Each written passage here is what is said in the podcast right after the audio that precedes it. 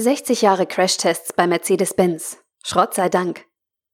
Ein Artikel vom Daimler-Blog, verfasst von Melanie Spremberg. Ein Haufen Blech. Nur das bleibt auf den ersten Blick, wenn unsere Entwickler mit einem Crashtest durch sind. Und trotzdem fahren sie unsere Fahrzeuge immer wieder aufs Neue gegen die Wand. Was 1959 ein Meilenstein im Rahmen der Fahrzeugsicherheit war, ist heute Arbeitsalltag für die Experten. Denn seit den ersten systematischen Crash-Versuchen hat sich viel getan. Aber was eigentlich? Im Technologiezentrum für Fahrzeugsicherheit, kurz TFS in Sindelfingen, knallt es mehrmals am Tag. Insgesamt rund 1000 Mal pro Jahr. So oft fahren die Kolleginnen und Kollegen im TFS ein Fahrzeug gegen die Wand oder gegen ein anderes Fahrzeug. Mit voller Absicht? Ja, aber nicht aus Lust am Vandalismus, sondern im Auftrag der Sicherheit. Denn in dem Gebäude werden nicht nur die gesetzlich vorgeschriebenen oder von Ratinginstituten geforderten Crashversuche durchgeführt, sondern auch etliche firmeneigene Tests zum Thema Fahrzeugsicherheit. Egal ob Pkw, Lkw oder Busse, hier findet man Überreste von so ziemlich jedem Fahrzeug, das der Daimler-Konzern zu bieten hat. Aber wie läuft so ein Crashtest eigentlich ab? Und wie sah das Ganze noch vor 60 Jahren aus, als Daimler als weltweit erster Automobilhersteller systematische Crashtests einführte. Ich wollte es wissen und habe dem Technologiezentrum für Fahrzeugsicherheit in Sindelfingen einen Besuch abgestattet. Das Technologiezentrum für Fahrzeugsicherheit hat eine Geschossfläche von 55.000 Quadratmetern und eine 8.100 Quadratmeter große Versuchshalle. Als ich die weiten Hallen betrete, treffe ich auf modernste Technik, riesige Lichtanlagen und gigantische Betonbauten. Für die Unfalltests nutzt das Team sogenannte Crashblöcke, große Betonklötze mit verschiedenen daran montierten Aufbauten, die die Entwickler Crashbarrieren nennen. Die Barrieren können zum Beispiel starr oder verformbar sein. Im letzten Fall dienen blau lackierte Aluminiumwaben dazu, den V-Bau eines anderen Fahrzeugs nachzustellen. Unsere fünf Crashblöcke wiegen zwischen 100 und 500 Tonnen, sagt Matthias Struck. Er ist als Entwickler in der Abteilung Produktanalyse und Unfallrekonstruktion für die Kommunikation zuständig. Den schwersten Block nutzen wir zum Beispiel für die Unfalltests mit Lkw, sagt er, während er mich durch die Hallen des Technologiezentrums für Fahrzeugsicherheit führt. Rund um uns herum stehen hochmoderne Lichtanlagen, wie in einem überdimensionalen Fotostudio. Und sowas in der Art ist es im Prinzip auch. Während eines Unfalltests schießen wir 1000 Bilder pro Sekunde. So können wir wirklich jede Millisekunde anschließend rekonstruieren. Und dafür brauchen wir das Licht, sagt Matthias Struck. Die Anlagen sind alle vollautomatisch programmiert. Je nach Crash-Position, die in den Computer eingegeben wird, fahren die Anlagen zu den gewünschten Positionen.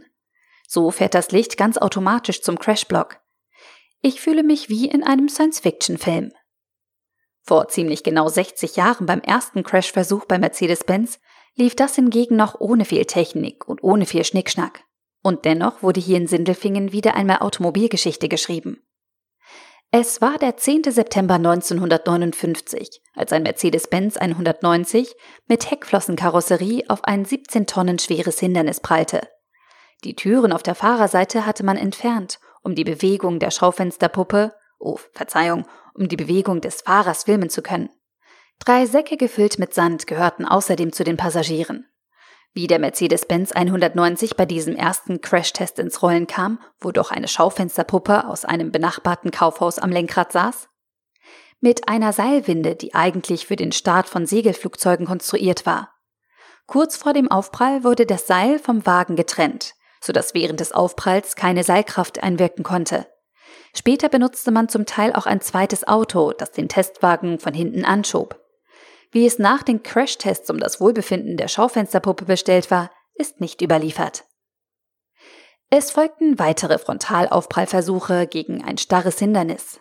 1962 dann die nächste Entwicklungsstufe, benannt nach einer, sagen wir, zündenden Idee. Man nennt ihn auch den Crashtest mit Raketenantrieb, erzählt Gerhard Heidbrink. Er arbeitet in den Archiven von Mercedes-Benz Classic. Mit anderen Worten, er ist ein echter Experte für die Geschichte der Marke mit dem Stern. 1962 haben die Entwickler das Anschieben des Testfahrzeugs weiter standardisiert, indem man eine Heißwasserrakete als Antrieb verwendete. Klingt ziemlich kompliziert, war es aber eigentlich gar nicht. Sie füllten Wasser in einen Kessel und heizten es auf 260 Grad auf, was zu einem enormen Druck führte. Sobald sie dann das Ventil öffneten, strömte der überhitzte Wasserdampf durch eine Düse aus, erklärt Gerhard Heidbrink. Das Ganze wirkte wie eine Rakete. Sobald die benötigte Geschwindigkeit erreicht war, wurde das Fahrzeug ausgeklingt und die Rakete abgebremst. Seitdem feilt Mercedes-Benz stetig an seinen Methoden. Während die Entwickler bei den ersten Crashtests in Sindelfingen Schaufensterpuppen und Sandsäcke auf die Sitze schnallten, nutzten sie seit 1968 Crashtest-Dummies mit einer speziellen Messtechnik, welche die Belastungen auf den Dummy bei einem Zusammenstoß erfasst. Zumindest tut sie das heute mit etwa 200 Sensoren. Bei den ersten Dummies ließ sich ihre Zahl noch an einer Hand ablesen. Entsprechend weniger präzise war das Ergebnis. Halt mal, fordert mich Matthias Struck auf und holt mich in die Gegenwart zurück. Er drückt mir einen Dummy in der Größe eines Kleinkinds in die Hände. Beinahe hätte ich ihn fallen lassen. Ist der schwer, platzt es aus mir heraus. Damit hatte ich nicht gerechnet. Genauso schwer wie ein echtes Kind in dem Alter, sagt er und schmunzelt. Mir wird bewusst, dass ich noch nie ein Kind auf dem Arm hatte. Wir sind im Dummy-Labor, wo die sensiblen Crash-Piloten von den Mitarbeiterinnen und Mitarbeitern fit für ihren Unfalleinsatz gemacht werden. Wir haben hier ungefähr 120 Dummies. Sie alle sind speziell auf die jeweilige Unfallsituation ausgelegt. Es gibt Dummies für den Frontal-, Seiten- und Heckaufprall, sagt Matthias Struck. Die verschiedenen Dummy-Typen sind gesetzlich vorgeschrieben. Auch die jeweilige Kleidung ist genau geregelt. So tragen manche Dummies eine Art gelben Neoprenanzug. Aber warum? Diese Kleidung ist neben anderen Details so vorgegeben, damit die Bedingungen in allen Crash-Anlagen der Welt vereinheitlicht sind und die Ergebnisse vergleichbar bleiben, erklärt Matthias Struck. Es gibt Dummies in allen denkbaren Größen. Vom Neugeborenen bis zum Erwachsenen ist alles mit dabei. Auch bei den Erwachsenen werden unterschiedliche Größen berücksichtigt. Nehmen wir zum Beispiel die 5%-Frau, sagt Matthias Struck. Statistisch betrachtet sollen nur 5% der Frauen weltweit kleiner oder leichter als dieser Frontalaufprall-Dummy sein. Dieser Dummy gehört, genauso wie andere, zum festen Bestandteil unserer Prüfungen. Denn wir müssen natürlich verschiedene Körpergrößen und Sitzpositionen berücksichtigen. Nur so kann die Fahrzeugsicherheit für Passagiere auf der ganzen Welt gewährleistet werden.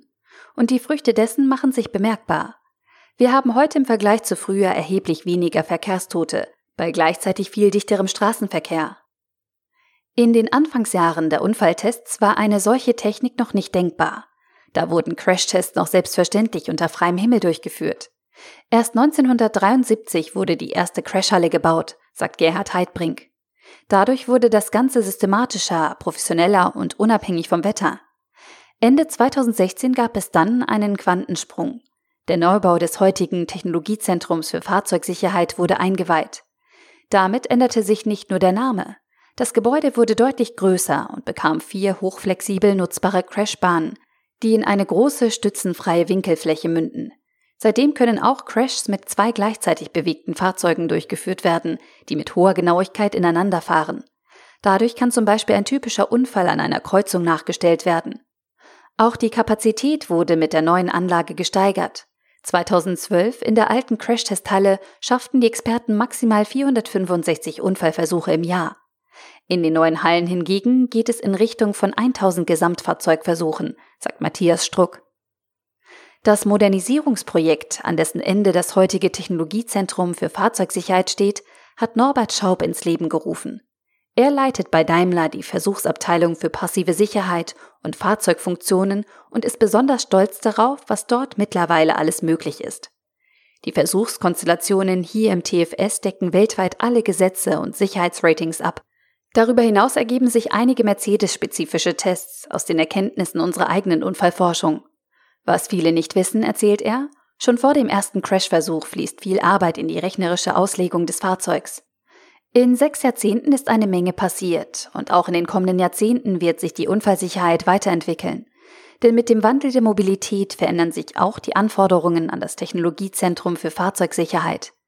Beim Neubau hat das Team darum schon versucht, einen Blick in die Zukunft zu wagen und die Anforderungen berücksichtigt, die nach heutigem Ermessen in den nächsten 40 Jahren an die Unfallversuche gestellt werden könnten. So wurden zum Beispiel alle Vorkehrungen getroffen, um Fahrzeuge mit alternativen Antrieben crashen zu können zum Beispiel den EQC. Doch nicht nur Elektrofahrzeuge sind ein Thema, das bei den Sicherheitsforschern im Trend liegt. Sobald Autos automatisiert fahren können, wird sich auch das Innenleben des Autos verändern, sagt Norbert Schaub. Logisch, wenn der Fahrer nicht mehr lenken und auf die Pedale treten muss. So kann er stattdessen entspannt Zeitung lesen, statt geradewegs auf die Windschutzscheibe zu starren. Wird sich die Mobilität in den kommenden Jahrzehnten weiter wandeln? Ja. Wird sich das Technologiezentrum für Fahrzeugsicherheit deshalb künftig ausruhen? Nein, betont Rodolfo Schöneburg, Centerleiter für Fahrzeugsicherheit, Betriebsfestigkeit und Korrosionsschutz bei Mercedes-Benz. Für mich ist ganz klar, ein sicheres Fahrzeug nutzt alle Möglichkeiten der Unfallvermeidung, ist aber immer auch darauf vorbereitet, dass es einen Unfall geben könnte. Daher werden alle unsere zukünftigen Fahrzeuge, auch die automatisierten, selbstverständlich unsere hohen Anforderungen an die Crash-Sicherheit erfüllen. Zuletzt haben wir an dem Experimentalsicherheitsfahrzeug ISF 2019 gearbeitet erzählt Norbert Schaub. Das ISF 2019 zeigt ein Sicherheitskonzept für ein Fahrzeug, das sowohl automatisiert als auch vom Fahrer selbst gefahren werden kann. Zu den Besonderheiten des ISF 2019 gehört, dass Lenkrad und Pedale einfahrbar sind, damit beim automatisierten Fahren mehr Komfort angeboten werden kann. Am Beispiel des Fahrairbags wird klar, dass dadurch auch die Sicherheitssysteme gründlich überarbeitet werden müssen. Denn wenn das Lenkrad weiter entfernt ist, muss der Fahrer-Airbag anders ausgelegt werden. Er ist dann nicht mehr im Lenkrad selbst untergebracht, sondern zum Beispiel in der Instrumententafel und entfaltet sich dann über das Lenkrad hinweg. Für den Seitenaufprall haben sich die Ingenieure einen neuartigen Airbag einfallen lassen, den sie integralen Seitenairbag nennen. Dieser flügelförmige Airbag bietet auch dann einen seitlichen Kopfschutz, wenn die Vordersitze in ferner Zukunft bei automatisierter Fahrt in eine flache Liegeposition gebracht werden. Zugegeben, mit den Anfängen der Fahrzeugsicherheit hat das nicht mehr viel zu tun. Aber das ist auch gut so, denn die Sicherheitsinnovationen der vergangenen Jahrzehnte haben entscheidend dazu beigetragen, dass der motorisierte Straßenverkehr heute so sicher ist wie nie zuvor. Und ohne Crashtests und tausende von Unfallsimulationen und Versuchen wäre dieser Fortschritt so nicht möglich gewesen. Der Artikel wurde gesprochen von Priya, Vorleserin bei Narando.